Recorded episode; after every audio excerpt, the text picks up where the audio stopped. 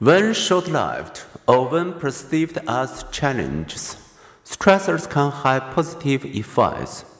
A momentary stress can mobilize the immune system for fending off infections and healing wounds.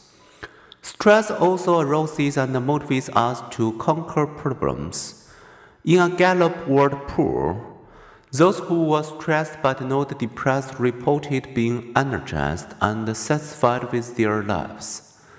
This is the opposite of the lethargy reported by those who were depressed but not stressed. Championship athletes, successful entertainers, and great teachers and leaders all thrive and excel when aroused by a challenge. Compared with non leaders, military, and business leaders produce lower than average level of stress hormones and report lower anxiety levels. Having conquered a major stressor, some people emerge with a stronger self-esteem and a deepened spirituality and sense of purpose. Indeed, experiencing some stress early in life builds resilience Adversity can beget growth, but extreme or prolonged stress can harm us. Demanding jobs that mentally exhaust workers also damage their physical health.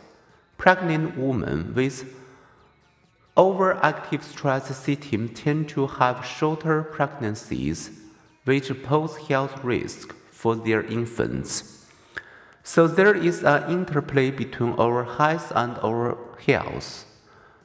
That isn't surprising. Behavioral medicine research provides a reminder of one of contemporary psychology's overriding themes mind and body interact. Everything psychological is simultaneously physiological. Before exploring that interplay, let's look more closely stressors and stress reactions.